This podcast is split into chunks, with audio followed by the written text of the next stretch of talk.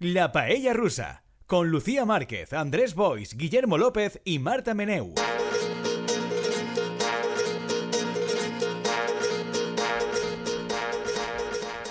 Hola Paellers, bienvenidos una semana más a la Paella Rusa. En esta ocasión solo tengo aquí conmigo a Guillermo López. Hola Guillermo. Hola Lucía, ¿qué tal? Como la semana pasada, Pótolo.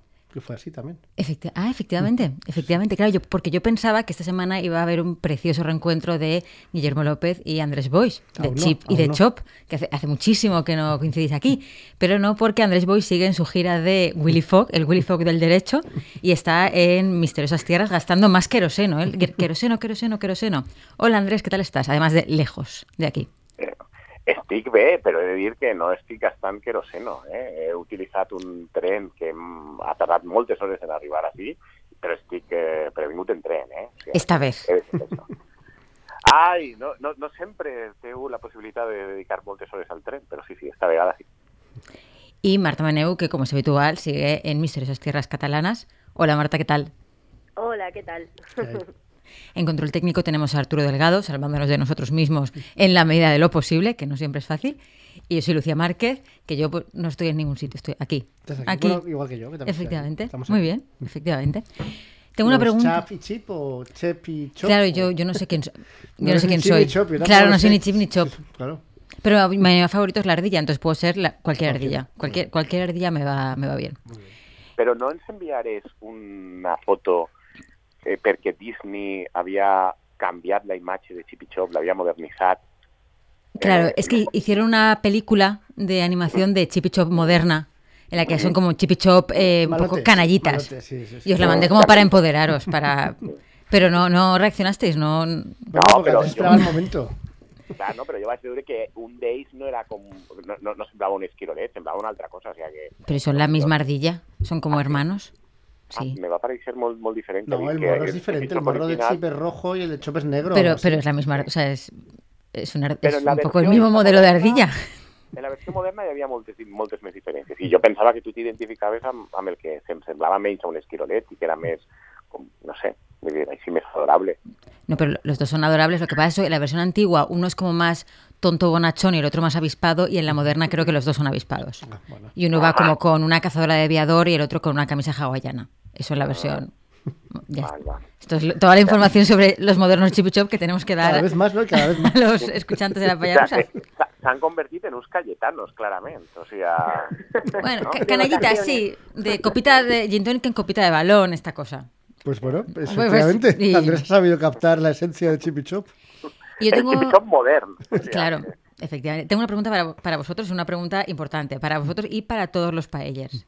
Y la pregunta es, ¿vosotros alguna vez en vuestra vida habéis ido a un bar y habéis pedido un vino de Madrid?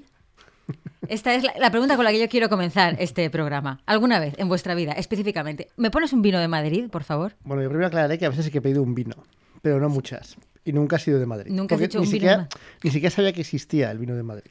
Yo tampoco sabía que existía hasta que vi el maravilloso spot protagonizado por Mario Vaquerizo de turismo de la Comunidad de Madrid, en la que, en el que incita a esa muchacha que está engañando a su empresa y a su pareja a pedirse un vino de Madrid, como si tal cosa fuera, fuera algo. Así que, Marta Andrés, ¿habéis ido alguna vez a un bar y habéis pedido un vino de Madrid?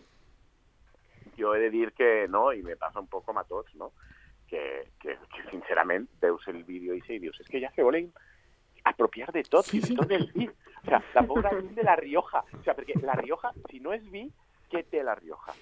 Pimientos, té pimientos. el, no, té el castellà, perquè era el tema este de Sant Millán de la Cogolla, que també s'ho vol quedar. Claro, nada, tampoco. I, Pedro- i el vi. Y Pedro J. Ramírez, que también se lo quiere quedar Madrid. Todos lo quiere quedar Madrid.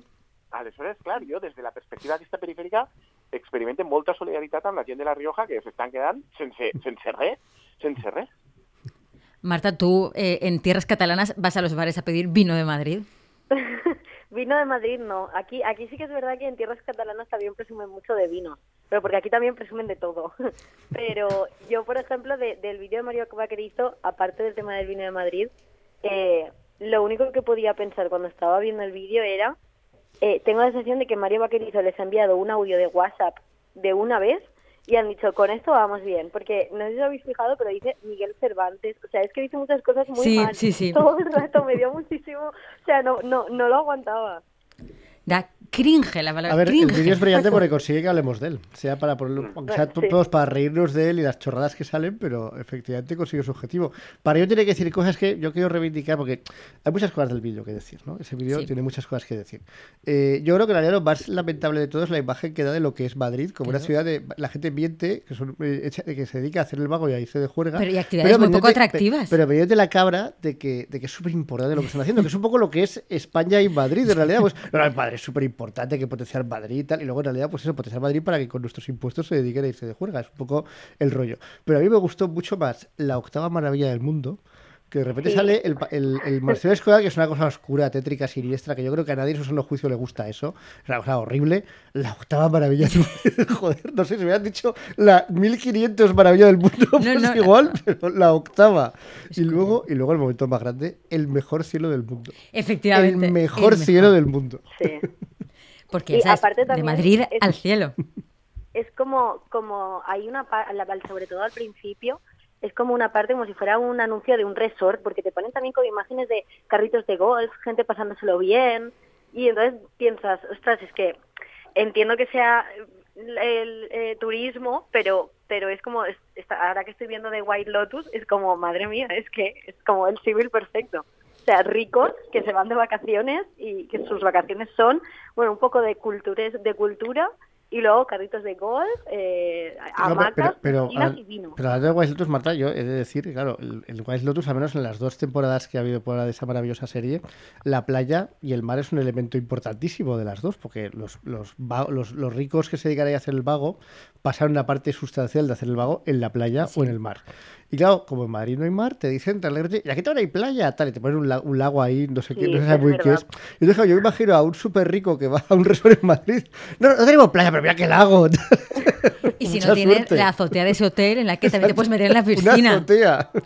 Yo desde hace tiempo intento activamente como eh, no amplificar todo esto que de vez en cuando Ayuso hace como suelta una boutade, ¿no? Para que se hable de eso, bla, bla, bla. Eso intento no hacerlo, pero es que con, con este vídeo es imposible. Hecho, este Es programa que- nos vamos a dedicar a hacer eso. Efectivamente, yo, yo no quería eso. hacer un especial Madrid, pero es que es, es, que es imposible. A veces te, te- te persigue, te inunda, te O bombardea. sea, hay que pensar, para disculparnos ante nuestros oyentes, que Sí. el 99% de los medios de comunicación españoles hacen un especial Madrid todos los días Sí, de su vida. Entonces, ¿qué pasa porque nosotros hagamos uno aunque sea en un programa? No, No, pues tampoco pasa pequeñi- nada. pequeñito, Claro. pequeñito. Pero de verdad que a mí me, a mí me gusta Madrid, yo tengo, que- o sea, me, gusta allí, tengo amigos allí. Pero claro, si yo si- Tengo tengo, amigos amigos, allí. tengo amigos, tengo amigos Mira, madrileños. nuestra presentadora es como Pablo Motos con, con los coreanos. Yo tengo amigos coreanos y yo en realidad no me, no me llaman los coreanos. ¿Os acordáis del especial eh, Reino Unido en el que os obligué a decir cosas buenas de Reino Unido antes de poder puesto igual? Yo, yo tengo muchos amigos madrileños.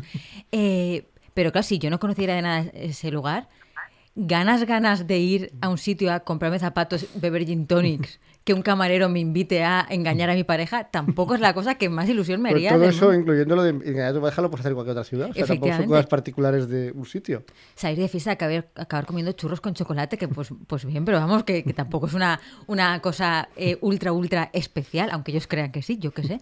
Eh, me tiene fascinada. El trocito del final con Nancy Rubias cantando, que es como un pegote de 30 segundos. Que yo creo que es como el, eh, la contraparte a, bueno, os hago de camarero, pero luego tengo que aparecer como estrella del pop, si no, no lo hago. Exactamente. Aquí yo hago mis 30 segundos de que soy un, un- un artista o si Si no... no, no lo hago. Y claro, ¿cómo negarle a Mario Vaquerizo, sin el cual ese vídeo no puede tener ningún éxito, ese momento de gloria? Pero Que que... además, di- di- Sí, sí, no, di, Marta. di. No, que iba a comentar que además de eso, eh, hace unos días Mario Vaquerizo estaba en Fitur y tiene como un vídeo con, con Feijó diciéndole que es el mejor, en plan, eh, sentido como no sé qué, tú eres el mejor. Y es como, yo no sé, Mario Vaquerizo últimamente qué pretende de cara al año electoral. Bueno, últimamente Pero- no, desde hace, yo creo que vive de eso, ¿no? De ser el, Claro, es que el mi- progre del pero de PP. asociarse tanto a, a una marca política, Es yo no lo que- había visto tan explícitamente. Però, però és que ser el progre del PP és molt complicat, perquè tot el món de la cultura espanyola Hay mucha dedicat- competencia. A la cola, a la cola, progre del PP, a la cola. Claro, todos ahí, Calamaro, Sabina, eh, Nacho Vega... ¿Nacho Vega no está muerto? ¿Nacho Vega no está muerto o no? Eh, no, pero Nacho Vega no es el progre del PP. Bueno, Andrés está queriendo decir otra cosa. Es que Lucía, Lucía Cuando dice el progre del PP, Andrés quiere decir otra cosa, que en la que no vamos a entrar en este programa, porque aquí no hablamos de la vida privada de la gente, excepto de ciertas personas. Está queriendo decir otra cosa que no hace falta comentar. Así, ahí yo me he perdut totalment. Pues fuera de, fuera de micros, lo comentamos. Sí, sí, fora de micro. Fora de no, no, micro. però que, però que vaja, vull dir que, que, que és que està molt complicat, perquè l'esquerra espanyola i l'esquerra espanyola, o la gent que se sent d'esquerres o que se sent progressista, de, de, jo, que ja tinc 40 i tants, eh, la meva vida és un descobriment etern de com l'esquerra espanyola s'enlluerna amb una sèrie de personalitats que, en el fons, almenys des de la perifèria, tu les veus i atufen, però des de lluny, a Barón Dandy, a rollo masclista, a centralisme, a tal, pero fan cuatro cosetes y la gente inmediatamente... ¿Estamos hablando de. Zetangana de nuevo, Andrés? ¿Estamos No, otra vez con eh, este és Zetangana? l'últim exemple, però, però que n'hi ha milers. Home, Zetangana, eh, no, no estava pensant exactament en ell, però està ben, ben, ben, ben portat a la conversa, perquè recordem que Lucía Márquez no? i Marta Bereu havien caigut en la trampa. No? Però clar, tu i jo que tenim, que tenim més anys, con els xipichos canallites que som, ja sabem com acaben aquestes històries. Aleshores, clar, diu, dius, com, com se pot triar tan malament de referents? O sigui, no, no és tan complicat detectar per on va cadascú. Aleshores, jo, Mario Vaquerizo, a mi me dona una mica de ternureta perquè és que és molt complicat fer-se un espai ahí. Has d'estar allà colzades amb tots, sent més pilota que ningú. Feijó, eres el más grande, y que te graben y tal. Es súper, súper duro, es muy complicado.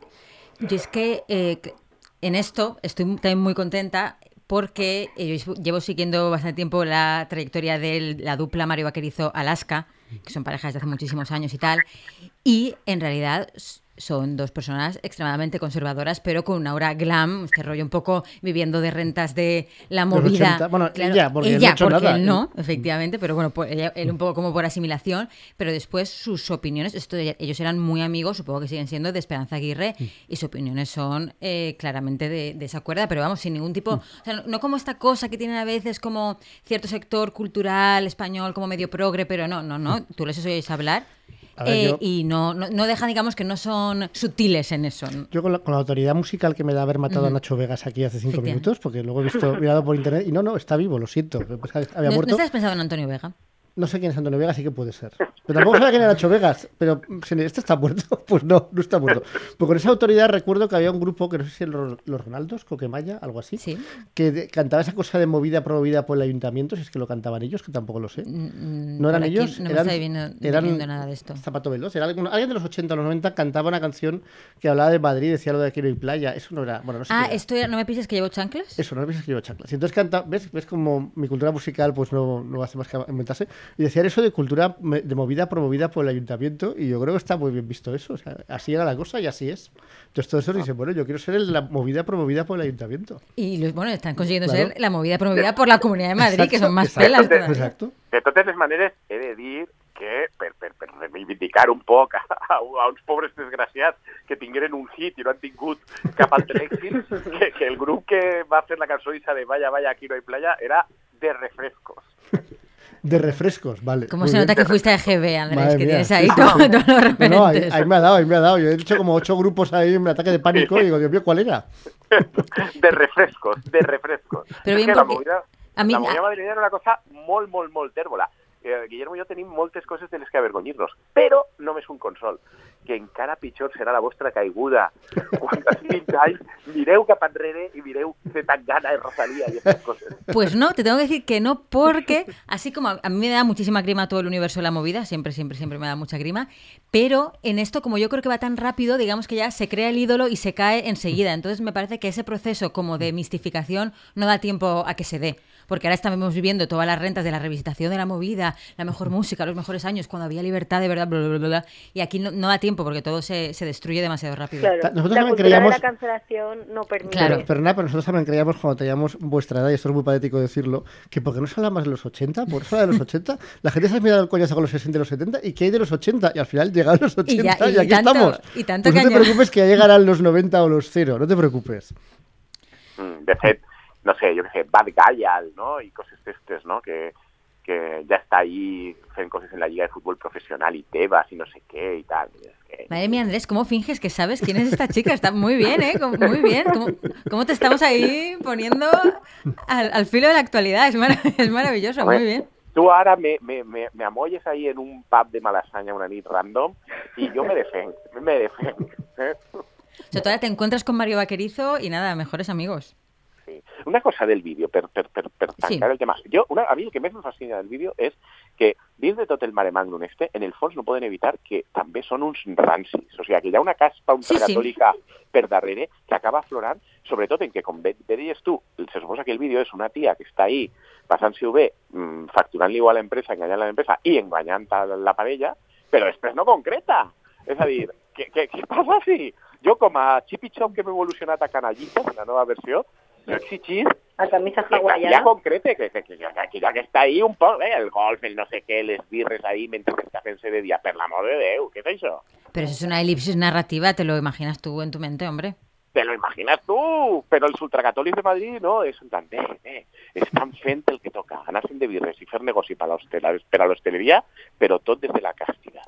También en esto muchos madrileños, eh, los pobrecicos, claro, cuando ha salido la gente riéndose muchísimo de esto, había muchísimos madrileños eh, aterrorizados y que en parte también decían, claro, es que nosotros no salimos en este vídeo, o sea, tú vas a Madrid y no, no hay personas, allí no vive nadie, ¿no? claro. solamente hay, como mucho hay camareros, ya es está. un escenario. ¿Es bueno, un pero es escenario? ese es el sueño. Sí, ¿no? sí. Que todos sean camareros para recibir turistas. Si pues hay camareros eh, autómatas, pues mejor y ya Claro. está. Y, y da lo mismo. No- o sea, no tienes que ir, puedes ir a Madrid y no hablar con nadie. Solamente hablar con Mario Vaquerizo. Ya está, no hace falta nada más. Sí, de fet, jo no sé si a vosaltres us està passant darrerament que és que hi ha un tipus de persona de Madrid, sobretot els que són de Madrid, que te reivindiquen també que són de Madrid de tota la vida, que quan estàs amb ells o estan fora de Madrid i coincidis amb ells, fan una miqueta de pena perquè estan començant ara a, a, a disculpar-se constantment, que a mi me recorda un poc al que passava a València Sí. en el Partit Popular, no? Que Sí, eso- tu si anaves fora havies d'explicar que eh, tu eres valencià, però, però bueno, no eres d'aixòs, no? que no votaves a aquesta gent, que te semblava tot malament. I després tens ahí, de vegades ara, me'n va passar darrerament, mm, i mira, una abraçada a tota aquesta gent que, que ens comprenem perquè així hem patit també molt i, i no passa res. Sabem que no és culpa vostra, que, que n'hi ha de tot i tal, però a mi últimament és que m'ha passat, no? que te, ve algú i has de començar a dir-li coses sobre Madrid, ahí, que fas un esforç, eh? Jo recorde l'última vegada que no, ja, ja ni me'n recordo les coses bones, però vas a algun... Dius, mira, ese de teniu una aigua que està molt bé. Jo, sé, jo això ho he dit, eh? Ho he dit, eh? O sea, Subir de la autoestima. Pero verás, yo también lo he pensado, me dan un poco de, de lástima porque además recuerdo esas épocas terroríficas que tienes que decir, no, no, no. No soy un corrupto, somos- no soy un corrupto. Yo no, hay otra gente que sí, pero yo no. Y los pobres están un poco metidos en, ahora en esa, están en esa fase harina. colectiva, sí, sí. En- També, també he de dir que l'última vegada que em va passar això era una persona que era, que era un xic de Madrid, així, tal, que estava molt compungit amb això, i jo li vaig dir, va, jo t'entenc, a mi me passa el mateix quan vaig fora d'Espanya, quan dic que sóc espanyol, i vaig detectar una cara que no va, no va acabar Vaya. d'agradar-li a ell l'analogia. Una cara de no computable, no computable. Exacto. Nuestro especial Madrid no era solamente por este vídeo de fantasía sobre ir a, Hay mucho más, a hay beber mucho vino, más efectivamente, sino porque esta semana también Madrid ha sido eh, motivo de también gran, gran maravilla con ese sentidísimo, precioso homenaje a Isabel Díaz Ayuso también, para nombrarla hija ilustre de la Universidad Complutense, que es una operación que yo no entiendo cómo pensaron que iba a poder salir bien, porque hay muchos elementos ahí Bueno, a Isabel Díaz Ayuso le ha salido bien. Al rector. de la Al rector, claro, no claro, sé- para el No rector. sé decirte, pero... Eh, Guillermo i Xavier Díaz Ayuso, Sí, pero, pero la culpa no es de ella. la- eh, Claro, yo digo, creo que digo, dice a ese Lucía, equipo- Claro, al, al equipo rectoral, no sé, que, que se le ocurre esa brillante idea. Venga, Guillermo, a lo millor a l'equip regional també li eixit. A ver, yo, es verdad que cuantos más, cuantos más rectores conozco, más tengo claras cuáles son sus prioridades. Entonces, desde ese punto de vista, pues a mí que me, ¿no? Que yo entiendo que pensará que ha salido todo muy bien, porque Isabel está No, però contenta. tenen, tenen eleccions en tres mesos i se presenten a la reelecció. De manera que ells ho han fet no en clau de quedar bé amb Ayuso, eh? ho han fet en clau de que guanyar vot internament. Pero esto es la. Quiero decir, tú eres ahora una persona que puede votar al, rec- al recto- ¿no? en la rectoría de. La rectoría, en el rectorado. de- Sí, la Complutense hubo un rector progre y Sí. ahora está este rector que algo me dice que no es continuista No era- del rector progre. Era car- un, Que ca- son un carrillo, ¿no? Sí. Sí, i són molt amics. O sigui, Carrillo eh, és, és un poc el que ell va designar successor i diu que tenen molt bona relació, són molt amics, són, sempre, són molt, molt, molt amics. És a dir, és que jo crec que des de lluny és difícil analitzar això, eh? però jo crec que esta gent idiotes no són. És a dir, si ho han fet i tenen tres ele eleccions en tres mesos és perquè saben que el seu electorat, que és la comunitat universitària de la Universitat Complutense de Madrid, no som nosaltres els que ens anem a votar, en, amb això guanyen més vots dels que perden. Pero en general, ¿no? La imagen de como la policía en el campus de la universidad. Sí, pero es todo verdad, eso a ver, como que eh, genera un poco es de que no- rechazo. No, lo podemos saber. Desde luego, la imagen que dan en general el rector y el equipo rectoral de la Universidad Complutense es lamentable, pero no porque sea la malvada Diez Ayuso, que es la mala, sino porque darle un premio político en ejercicio Claro. en general es patético. Sobre todo al político en ejercicio que manda sobre ti es súper patético. Claro, es que es al que te da el presupuesto. hay un punto de Es que, o sea, servilismo. no se puede ser, claro, no se puede ser más, más lamentable y más arrastrado que eso. Entonces, ya te digo que yo, cuanto más rectores conozco, pues, en ese sentido lo veo todo normal. Pero que, pero que, me que desde el punto de vista de la imagen pública general, desde luego eso no es bueno para ellos. Pero es posible que les funcione, no lo sé si, es, si les funciona o no, eso lo, pues lo unos meses. Pero desde luego probablemente ellos sí que piensen que les funciona frente a su comunidad eh, universitaria. Porque al fin y al cabo la Complutense pues, no es lo mismo que la Universidad de Valencia o que otras universidades, cada una tiene su propio ecosistema político especi- específico, ¿no? Pero además, como en ciencias de la información, o sea, era todo como un, eco, caldo que tú decías. Esto, esto, mucha, mucha pinta de que va a ser un- como un día simpático y alegre, no tiene, no tiene pinta. Y efectivamente. No? però a més us recorde que vivim en un país en el que els últims anys hem tingut a rectors i rectorals encausats penalment a decisions d'universitats anul·lades de claustres i d'òrgans democràtics d'universitat perquè han debatut sobre la monarquia o s'han posicionat sobre càrregues policials o si se, ah, estava bé que la gent poguera Pues votar. no. tranquilo que a este no le van a meter una. eh, Tranquilo que este no va a acabar, no va a acabar en causa, Andrés, no te Clar, a preocupes. mi me fa molta gràcia que els que deien, no, és que els universitats han de ser neutres políticament, encausats, tot anul·lat, tot no sé què. Però va resulta que donar premis i muntar saraos a polítics d'exercici, això no és polititzar la universitat. Me pareix meravellós. Y luego no, no dejar pasar a estudiantes matriculados porque no van con el carnet, pero que entre un montón de gente de nuevas generaciones porque van como de acompañantes, que eso también como para el autoestima de la propia eh, comunidad estudiantil, tampoco creo que sea lo, como lo que les haga sentir más orgullosos de, ¿no? de, de la pertenencia. Sea, a mí lo que me ha parecido más patético es el- la cacería que ha hecho antes esa pobre Sí. chica. Que, a ver, que el discurso que ha hecho, qué tonta es, qué mierda de discurso. Que yo, la verdad es que no he escuchado el discurso, pero sin haberlo escuchado bien, porque solo he visto algunas declaraciones, pues una persona que se atreve en un ambiente hostil a manifestar su Con desacuerdo, 21 años. Creo que tiene mucho mérito. Sí. O sea, es decir, que creo que solo eso ya tiene mucho mérito y además me parece que tiene razón en lo que dice, que es una vergüenza Una que le den Guillermo. Entonces- una perturbada. no, pero una no, pero perturbada que- Una desequilibrada como Greta. Pero, pero una perturbada que luego se ha puesto a buscar en su pasado, que si estudió en colegio privado, que si no tiene padre, que si no sé qué, que si no... O sea, todo es chunguísimo, chunguísimo, terrorífico. Y dices, hostia, esta- esa chica que, ha- que ha- se ha atrevido a criticar a una tía con poder, a una persona con poder, y mira cómo le están dando por todas partes. Pues ¿Qué? eso es, es criticar a una persona con poder, una, una loca, una loca. Ya, son todos iguales, todos iguales. Y, Una más. y- y cargándose la mente de fiesta y de concordia que Sí, había sí, que había- Una- una había un vez- ambiente claro, buenísimo. Una vez parecía que no habían dejado entrar a, ni- a casi ninguno de los, de los hostiles y todo iba bien, y mira, mira cómo se lo cargó. Y sí, como que la gran cosa que han tenido contra ella es que, es que, que de- en el colegio al que había ido era un colegio, iba a un liceo concertado, que también de, bueno, pues la chavala a lo mejor Pero- tenía 10 pero- años, pero para que mí le lo- decía a lo su más madre. patético Lo más patético es los doctores. Sí, Todos sí. los doctores que han empezado a salir en las redes sociales. Yo soy doctor con mayúscula. Doctor. Sí, doctor. Y la dicción te de esta chica que es me da vergüenza. Me da vergüenza porque soy doctor. Luego veías que los doctores también tenían otra segunda característica, que es que eran diputados del PP. Pero esto- otra- esto por lo que sea en el tuit no y iba. tercera característica que cualquiera que sepa un poco de doctores puede brisquear, que es que su tesis era mierda, pero vamos, no había más que ver el título, la, la- la descripción, era todo terrorífico, terrorífico. Y dices, madre mía. Además, a mí del discurso, que sí que es verdad que, que he visto como críticas de eh, no es un discurso articulado, de hecho como el clip que se ha sacado está como lleno de cortes, pero luego la, la entrevistaron en público y ella decía que es que, o sea, se, como que se le ocurrió al momento, que no tenía nada preparado, simplemente tenía como un discurso de, de- para agradecerlo, pero que le salió en ese momento. Así, Entonces, para mí por eso- por-. Però és que, clar, però és que a veure, vosaltres imagineu-vos que eres una xica, siga com siga, dir, no la coneguem. Bueno, alguns s'han indagat molt i la coneixem molt, però vull dir... I, però resulta que has estat quatre anys estudiants, has fet bones notes, fins al punt que te fan un premi perquè eres el millor expedient de la teva promoció i no sé què. I el dia que està a la festa de la facultat i que te fan el premi, te convertix en una cosa que és una festa per a tu, per als teus companys que heu acabat el grau, els vostres pares, les vostres famílies, o sigui, una cosa que ha de ser una festa vostra, t'ho convertixen en una merda política amb Ayuso, amb tot el govern madrileny, tot ple de cachorros de noves generacions que van ahir de clac, clar, te convertixen això en una porqueria. Pues, com a mínim, queixes. O sigui, és que és totalment raonable.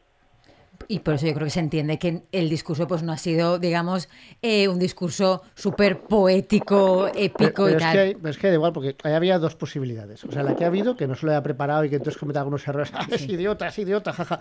Y la otra opción, que si se lo haya preparado, está todo súper preparado. Los comunistas ahora sí lo tienen todo preparado. han no sé manipulado qué, y tal. Estaban manipulados, tal. O sea, entonces, yo creo que casi mejor esta, la verdad, esta opción.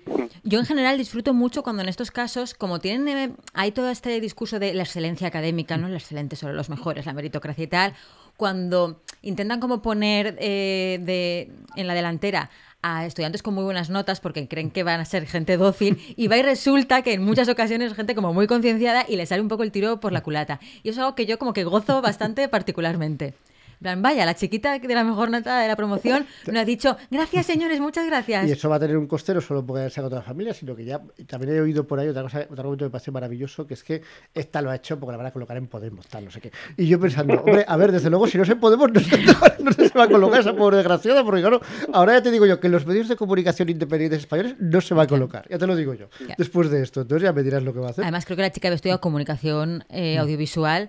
A- para empezar en comunicación audiovisual, tampoco creo que sea la carrera más fácil para luego tener como una Miles de ofertas, trayectoria, claro, ofertas. sideral, hacerte millonaria. Pero vete tú ahí a, a tres media hora a pedir curro. Claro, no. Además, una- en el discurso ella como que hablaba mucho de que ella había estudiado audiovisuales por el cine, porque cree en un cine político. O sea, Sí. como que tenía muchas chances de que no la vayan a coger en ningún sitio, ni de media ser, ni en la tres media, ni en ningún sitio. Efectivament, si, si, vols, si vols fer cinema polític en Espanya, crec que la xica ja pot començar a mirar-se visats per anar-se a Argentina o a Xile, perquè així... Dice que empezó a hablar la con, con Z Tangana y con Mario Vaquerizo para hacer ahí un, un docudrama, un docudrama crítico de el madrileño. próximo videoclip de Setangana político. És de veres, podria començar a lluitar per ser la nova progre que s'acaba fent del PP. No? Y además puede empezar desde una pro- o sea, muy, muy progre, ¿no? Y tiene como mucho arco argumental, eso es cierto. ¿no? Exactamente. Desde aquí tiene... Puedo hacer varias legislaturas de travesía del desierto.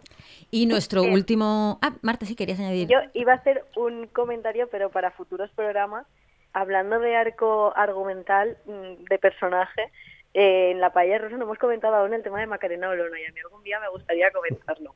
Pero bueno, lo dejo para futuro.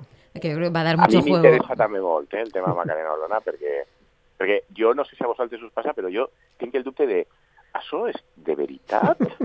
és conya? És una representació? És càlcul? En algun moment O- se i, encont- i sobretot, i, i sobretot, on a dir, Exacto. No, mi, mi duda es, ¿en algún momento se encontrará con la estudiante del, del discurso Ayuso? ¿En algún momento del eje espacio-tiempo? ¿Y dónde? ¿En qué, en qué En la lugar? base, en la base. Claro, jo m'imagino claro. a Macarena Olona en la base, amb Pablo Iglesias ahí, eh? Nuestro último ítem en nuestro especial a la Madrid es que el AVE ya no, lle- no va a llegar a Tocha, va a llegar a Chamartín y esto es también una terrible afrenta Sí, sí. a los valencianos. Sí, sí, la clase política valenciana está Es completamente... prioridades, Sí, prioridades. ¿En qué estación de Madrid me llevas? Llegamos, llegamos a Chamartín, esto no puede ser, esto es una falta de respeto. Falta de respeto. Mira, jo sa- han criticat molt els polítics valencians per això, però he de dir dues coses. En primer lloc, que no és veritat que tots els polítics valencians hagin queixat. El botànic, com sempre, Estan tot molt bé i tot correcte. És l'oposició la que s'ha queixat. Però la segona cosa que he de dir és que jo crec que té raó l'oposició. És a dir, és de veres que quan te diuen mira, tu estàs en un lloc que l'entrada natural a Madrid és, ha estat i és, i és a Totxa, però no, ara t'a- t'anem a fer que facis 10-15 minuts més, te deixem ahí en Chamartín, has, eh, per no te fem ni tan sols una parada, perquè podria perfectament parar el tren dos minuts en Atocha i després continuar a Chamartín. No, ni tan sols fem això, perquè això requereix acondicionar l'andana i passem de vosaltres, i sobretot, és perquè no caben més trens, i de tots els trens que estan en Atocha, vull dir, que els catalans és evident que han de continuar ahí, els andalusos és evident que han de continuar ahí, i quins són sempre els pringats que des de Madrid consideren que són que són suprimibles o, dels, o als quals pots estar, eh, els valencians. I jo crec que ahí és una dinàmica. I l'oposició ho, ho assenyala respecte d'aquest punt, però és constant. Aquesta setmana hem tingut això, hem tingut el tema del trasbassament Tajo Segura, que més enllà del que se pensa sobre el trasbassament, eh, va, resulta que hi ha una reunió, la ministra enganya al govern valencià, falseja les actes i pa, no passa res. I el govern valencià, com sempre, ha tragat. O, per exemple, eh, tots els partits polítics valencians, perquè fins i tot, ara, fins i tot Ciutadans s'ha sumant darrerament a demanar la recuperació del dret civil valencià, que s'ha encarregat eh, en el Tribunal Constitucional i que requereix una acció política concertada des, dels partits nacionals, i el PP i el PSOE acaben de dir una vegada més que és que per a això, per a ells això no és important i que aleshores Vull dir, és una darrere una altra. Lo ves, solo, solo había, solo había un sitio para un tema de desprecio madrileño, pero Andrés tenía más. Andrés tenía, sí, sí. No, però vull dir, vull dir eh, que a la Rioja la maltracten i se volen quedar el tema del vi i el tratat, però, però, vull dir, però que mm, és impressionant i a mi sí que me, gener, me resulta impressionant com des de Madrid sistemàticament, quan s'ha de sacrificar algú, ells tenen superclar que suposa que perquè no se queixen, perquè saben que el Bueno, Consell... a ver, de porque no que no, pero Andrés, esto es como siempre. Si una cosa te funciona, porque cambia. Claro. ¿no? Claro, sí, sí. Si te funciona re- reírte de la comunidad valenciana y pasar de ellos y nunca pasa nada, ¿por qué no seguir así? Clar, però jo reconec que a mi m'impressiona, m'impressiona. I això és una xorrada. Però, però, però, per exemple, el tema del traspassament a José Segura no és una xorrada. Jo, les expectatives electorals del Botànic i sobretot del PSOE, que és que havia fet una aposta durant tota la legislatura de dir no, la província d'Alacant l'anem a cuidar i anem a demostrar que el PSOE està ahí en la província d'Alacant. Vull dir, És que és a reventar l'argument electoral. Hay gente, hay gente que se haya apostado mucho a, a la victoria en, la- en el Botanic y ahora, pues mira, sus expectativas parece que se han truncado, ¿verdad, Andrés? Estás aludiendo Claro, otra vez yo- a tu paella. Sí, sí. Confie, confie molt en, en com l'electorat valencià, en tant que electorat espanyol, votarà continuïtat, si no passa res. Però és que, vull dir, mm, si qui coneix la sociologia de la província d'Alacant, i sobretot del sud de la província d'Alacant, sap que aquest tema és un tema que emocionalment és molt important. Aleshores, que a 3-4 mesos de les eleccions t'estiga pegant un revolcó com el que s'està pegant del govern de, de l'Estat al Consell, el Consell no diga ni pruna i fas el ridícul i el paperot, i a més els lleven l'estació Bonadade, pues mira, ja, no? Hem de? Pues lo que tenemos que hacer es pasar a nuestra recomendación cultural de la semana. Eso es lo único, la única esperanza que tenemos. Que, eso sí, no sigue en la línea del especial Madrid. No, voy a intentar No. ver si lo puedo vincular, pero lo veo complicado. Podría ¿eh? haber La sido verdad. el libro del rastro de Trapie- Trapiello, pero no lo es. Lo siento, lo pero es. no. Y en mi caso probablemente nunca lo sea, también tengo, también tengo que decirlo. ¿eh? El libro es Fútbol y cómic. Me gustaría que fuera Fútbol y cómic en Madrid, pero no es solo Fútbol y cómic, de José Cano, que lo primero que hay que decir es José Cano es un, es un colaborador, un histórico colaborador de la página definitiva, con lo cual ya diréis, madre mía, el libro debe ser maravilloso. ¿Y qué, estoy haciendo escuchando este podcast aún cuando podría comprarlo? Puedes hacerlo también, puedes hacer multitasking y mientras estás escuchando que yo te cuento, esta vez sin demasiados spoilers, te cuento el libro, lo puedes ir a comprar. En, el, claro, en tus cascos, ¿no? Y vas caminando hacia. Exacto, a comprarlo exacto. en una tienda. sí, ¿no? Muy Bueno, bien. o, o hacia un móvil y lo compras online. Yo pensaba una cosa más, más moderna, pero bueno. Queremos las librerías de barrio. Vale, vale. Bueno, lo compras en tu librería de barrio online. De acuerdo. También se puede hacer. Bueno, este es un libro, es un ensayo, evidentemente, que lo que hace es poner en, en- en- en relación esos dos elementos, que es- no deja no deja de ser un planteamiento curioso, ¿no? Porque es eh, cómo se ha representado el mundo del fútbol eh, desde el cómic, ¿no? Y el, el autor lo que hace es centrarse en tres obras, cada una de un país, una tradición cultural completamente diferente, y las tres muy conocidas en España. Eh, dos más que, eh, que la otra, pero la otra espe- específicamente en Cataluña, que son eh, lo que se conocía aquí como Oliver y Benji, o Campeones, que fue unos dibujos animados japoneses que tuvieron muchísimo éxito en Telecinco a Los magos del 80. balón. ¿Eran los magos del balón? ¿Cómo se llamaban? ¿No? Era- no en la canción Oliver Benji. Los puede magos ser, del balón. puede ser. Yo así no llego, pero me parece muy bien, me parece muy bien, impresionante que lo hayas, lo visto. En segundo lugar, Mortadelo y Filemón y el fútbol.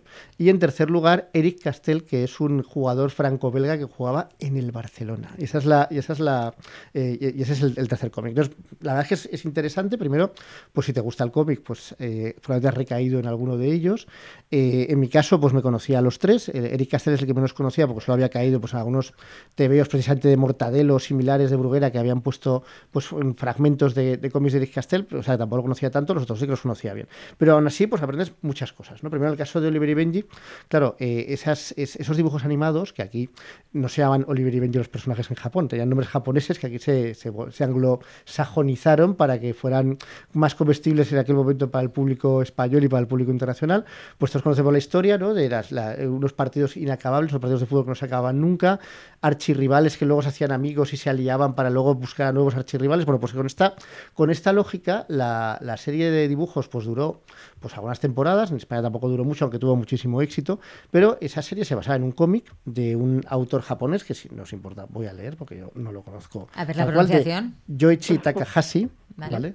Gracias, Lucía, por decirme que es buena mi pronunciación de un autor al que probablemente acabas de conocer ahora. Muy bien. Yoichi Takahashi, lo, Perfecto, lo repito, perfecto. que es el autor durante algo así como 35 años de estos cómics, porque estos cómics los ha seguido haciendo, los ha seguido haciendo con la lógica del manga, que es alargar y alargar y alargar las cosas, eh, todo lo necesario para que, eh, pues, le- digamos que al pobre hombre que dibuja los cómics, pues le dé de sí con sus historias. ¿no? Y eso que veíamos en los, en los dibujos animados, que a veces un partido se prolongaba durante eh, episodios y episodios y episodios, y que había un episodio que era solo un gol o ni siquiera. O tenían que así. recorrer ese campo de fútbol Ese- ese- kilométrico. Ese campo de fútbol que era como el Himalaya, Sí. todas esas cosas, pues todo eso eh, en los cómics se hacía incluso más. ¿no? Y de hecho, en las últimas temporadas hay partidos que duran varias temporadas de los cómics. O sea, que varios años están en un partido, jugando el partido, y me pregunto cómo este pobre hombre pues puede hacerlo interesante. Luego entendí que en el manga japonés había una traducción, una tradición, aunque se supone que Yoichi tampoco es de los que más ha sufrido esto, porque es una, como de una segunda generación del manga, pero que la primera generación del manga, los históricos,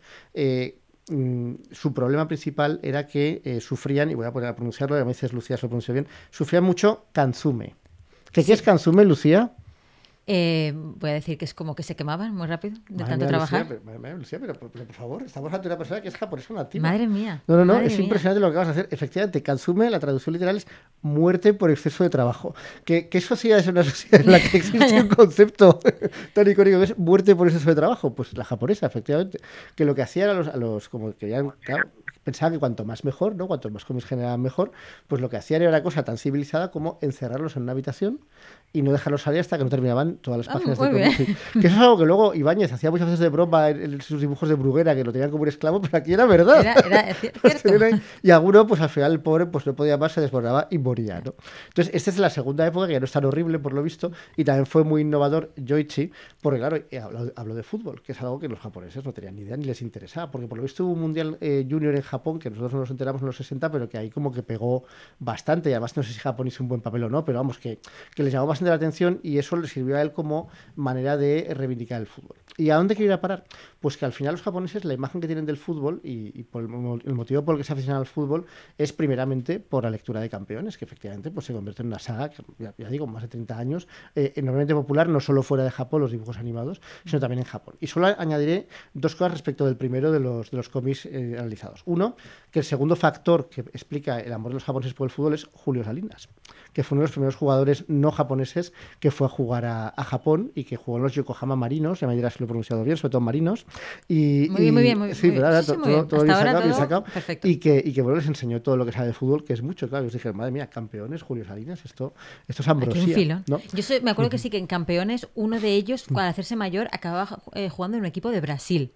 Bueno, y lo segundo, y lo segundo, claro, campeones, eh, nosotros vimos algunos eh, episodios, pero claro, la, la saga de cómics duraba muchísimo más. Pero había una leyenda urbana, pero que a mí me parece una pena que sea una leyenda urbana, que es que la serie acababa de la siguiente manera. Esto lo decía la leyenda urbana, que fue inmensamente popular, igual de ahí hoy es lo de Brasil.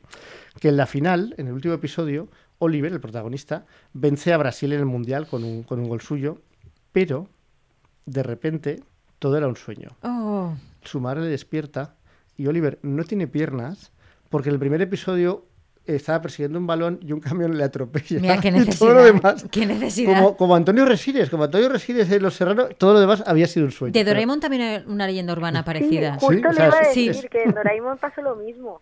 Pero no es, pero no es real. O sea, esto No, no, está- es una leyenda Ah, urbana. vale, No, vale. Sí, yo sí, creo sí. que es, que hay como un aura alrededor de los anime, como que siempre son episodios muy traumáticos, Sí. eh, disfrazados de dibujos animados para contárselos a los niños.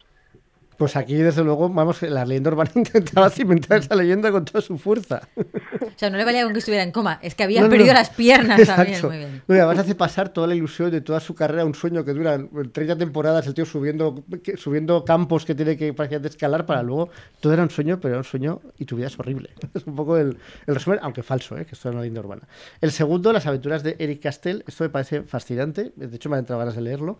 Este es un jugador eh, franco-belga, un fundamentalmente francés, de gran calidad. Es una especie de, adaptación de Johan Cruyff. O sea, cuando, cuando Cruyff lo ficha el Barça en los 70, pues es como. Tiene muchísimo impacto en, a todos los niveles, también deportivo, porque logran ganar una liga el Barça que la es que el Barça pasó una sequía bastante mm, prolongada antes precisamente de que Cruyff como entrenador les hiciera ganar cuatro ligas en los 90. ¿no? Entonces, eh, el Barça de los 80 y el Barça de los 70 no es el que ahora tenemos quizás como modelo de éxito ¿no? Eh, para encontrar al Madrid, sino que era como el pobre hermano, el, hermano menor, ¿no? Si el hermano mayor, era el hermano, bueno, ya estoy ligando con el hermano menor que nunca lograba ser como Madrid, ¿no? Porque no conseguía, como el Madrid, no conseguía ninguna Copa de Europa, no conseguía apenas ganar la Liga, se tenía que conformar con algunas Copas del Rey, el Bilbao le, le ganaba más Copas del Rey, o sea, muy mal todo, muy mal. Entonces fichaban jugadores que eran como las grandes estrellas y no les acababa de no- funcionar.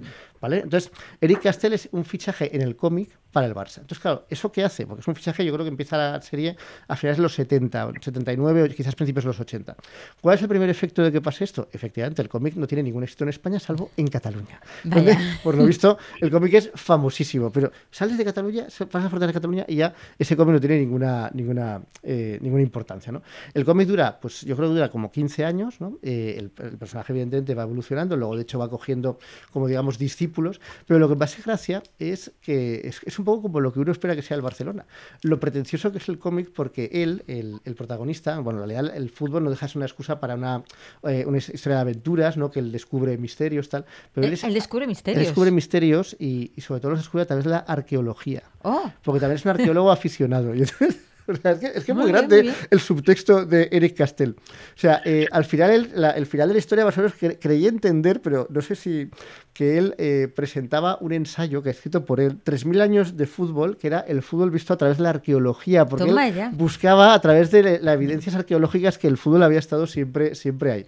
Pero lo que o dirías, es un poco el bellerín de, de no, los... no, es, es más aún que el Bellerín, porque lo que me parece más brillante de todo es que el, el- el autor, que el autor se llama Raymond Reddick, ¿no? el, el- el autor de, esta- de estas historias, eh, en vez de la Copa de Europa, crea una especie de equivalente de la Copa de Europa, pues coge como referente la Copa de Ferias, que era una, una copa que era la, la antecesora de la Copa de la UEFA, que ahora es la, la- la Europa League, pues eso al principio eran, eran ciudades que tenían ferias importantes, las que jugaban, que no deja de ser un criterio curioso. Entonces le hace gracia ese criterio y entonces se inventa una Copa de Europa, pero que es la Copa de Europa de las villas del arte, que Oh. son ciudades arquitectónica y artísticamente relevantes. Que lo eso cual va da muy unido al mundo del fútbol. Hombre, totalmente, es lo mismo, uña y carne. Lo cual tiene da la ocasión para el protagonista, cada vez que visita la ciudad para jugar un partido de la Copa de Europa de las Villas del Arte, de visitar los tesoros artísticos de la ciudad. ¿No te parece brillante? Me parece precioso, me parece Brillante. precioso. Y efectivamente, A veces completamente. que pueden anar a Madrid a veure la vuitena meravella del mundo. Hombre, digo yo que estarán siempre jugando en Madrid y que Madrid ganará Claro. siempre todas las competiciones, como en todas partes, ¿no? Luego no se tomarán fastidies. su, su vino de Madrid. Sí, sí, sí.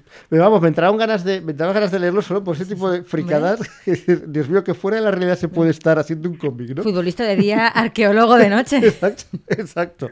Y luego el tercero, eh, luego, bueno, el tercero es Mortadelo y Filemón, que este lo conocemos todos muy bien. En realidad, lo que, lo que nos cuenta José Caro es que el, lo, que, lo que destaca de Mortadelo, Mortadelo lo que destaca es su enorme productividad de, Ibáñez, en parte porque era muy productivo, porque reciclaba historias, porque copiaba o plagiaba escandalosamente a otros, a otros autores, porque le ayudaban, tenía un montón de negros. De hecho, hay una polémica algunos negros que han sido negros de Ibáñez durante 30 años y que ahora por fin han sacado un poco la cabeza y entonces Ibáñez se la volvió a meter debajo de... no, no, no. no. Sí, porque creo que salió y que hizo una entrevista en la que había una respuesta que podía considerarse que era poco respetuosa con Ibáñez. Porque decía que, hombre, que él lleva 30 años haciendo, haciendo la mitad de los dibujos para Ibáñez, que igual Ibáñez podría haber tenido algún detalle con él. El detalle que tuvo Ibáñez fue obligarle a que se borrara esa respuesta de, de la, de la- de la entrevista. O sea, no es un señor entrañable y adorable. No parece ¿verdad? ser muy entrañable y adorable, ¿no? Pero, pero bueno, eso es la parte, digamos, siniestra del- de la, producción del sector del cómic español, que era un sector, pues eso, que, que era un poco como el consume, ¿no? El consume, El de muerte sí. por exceso de trabajo, pero en este caso es desaliento por precariedad, ¿no?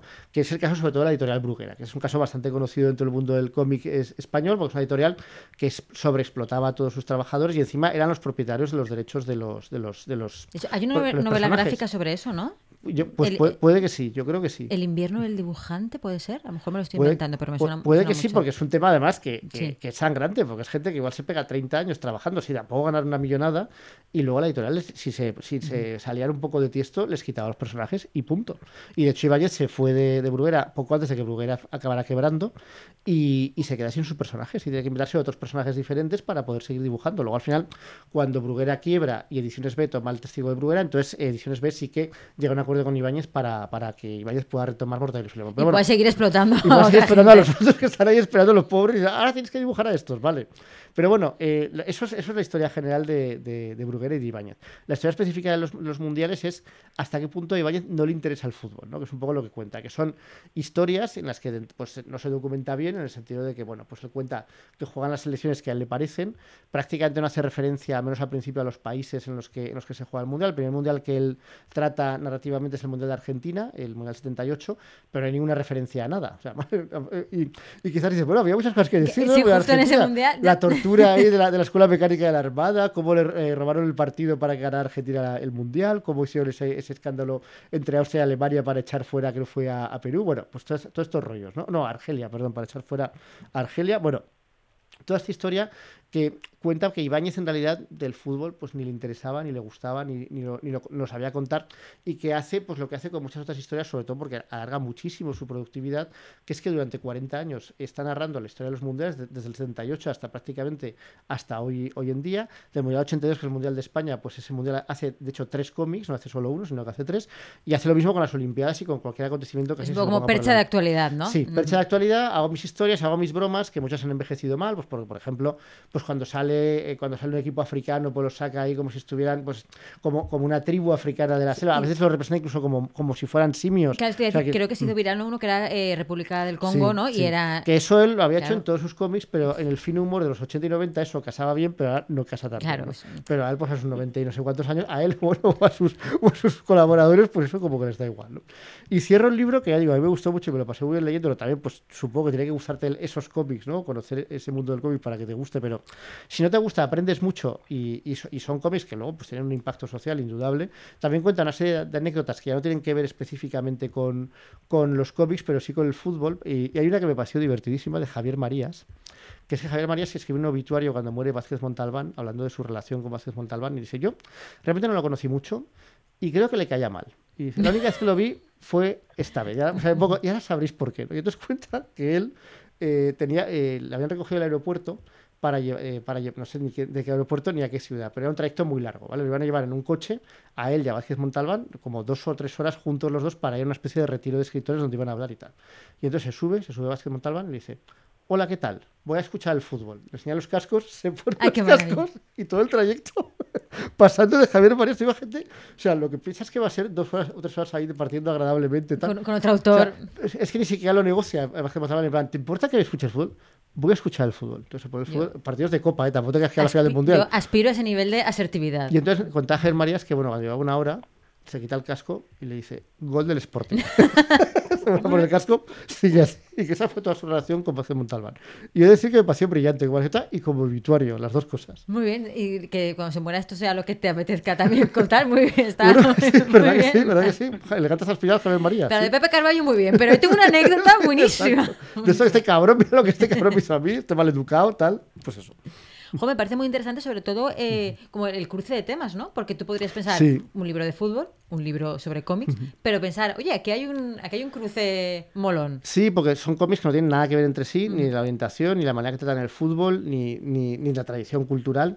Y al mismo tiempo yo me puse a pensar, y a ver, yo no, y evidentemente no soy un experto en cómics como el autor, pero a mí me gusta mucho el cómic, me ha gustado siempre mucho el cómic. Y no se me ocurren otros ejemplos tan claros como los tres que saca en la colación. De cómic, de cómic de dibujos animados, pues igual puede sacarse alguno más, no lo sé. Pero es luego de cómic dibujado, no se me, dibujado que decir en papel, Sí. no se me ocurre, a ver si yo no conozco ninguno tan claro como esos tres. Va, Eh, hi ha, hi ha, hi ha algun altre. No? Tienes Que- 30 segundos para No. eh, nombrarlos. 30 segundos. No, aquest còmic ara s'ha fet famós, s'ha fet famós per el- l'escàndol per els seus còmics sexualitzats del, del Festival d'Angulema, no? Bastián Vives tiene també un còmic amb, amb historietes sobre futbol que està bé. Pero un cómic, es que claro, que hablamos de un personaje que es una serie en todo lo, Bueno, el caso de Mortadelo no, pero Mortadelo creo que lo hace porque es español y el, y la- el libro se publica en España. Sí. Y entonces, pero, pero los otros dos, claro, son series de, de fútbol. O sea, series que, que la, la historia, no, da igual los personajes que sean, pero la Pero hay historia una es el trama fútbol, claro. futbolística. Y todo es sí, no, fútbol. en, en el cas aquest de Bastián Vives també. De fet, el, el còmic que se diu Le Foot. I són diverses històries sobre futbol. Sempre. Que la verdad es que, a ver, me parece normal porque me parece que es un filón, ¿no? Porque hay un montón de gente que le encanta el fútbol y que, y que el, el al final representa la realidad, todo lo que. en todas sus facetas. Entonces, que no represente más el fútbol, pues me extrañaría. De fet, el de Bastián Vives és divertit perquè parla dels intermediaris, dels presidents, del mundillo, de com són els jugadors d'ara. O sigui, és graciós, està, està divertit.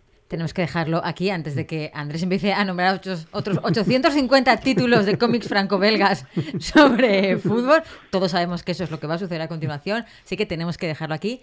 Nos vemos la semana que viene. ¿Quién estará en este estudio? Ah, ¿Quién lo no se sabe? No se sabe. ¿Dónde está el resto de personas? Tampoco se sabe. Siempre es un misterio. Tendréis que escucharlo para averiguarlo. Muchas gracias a todos y hasta la semana que viene. ¡Chao! Hasta luego. Adéu! Encuentra todos nuestros podcasts en nuestra web 999plazaradio.es o en tu plataforma preferida. 99.9 Plaza Radio.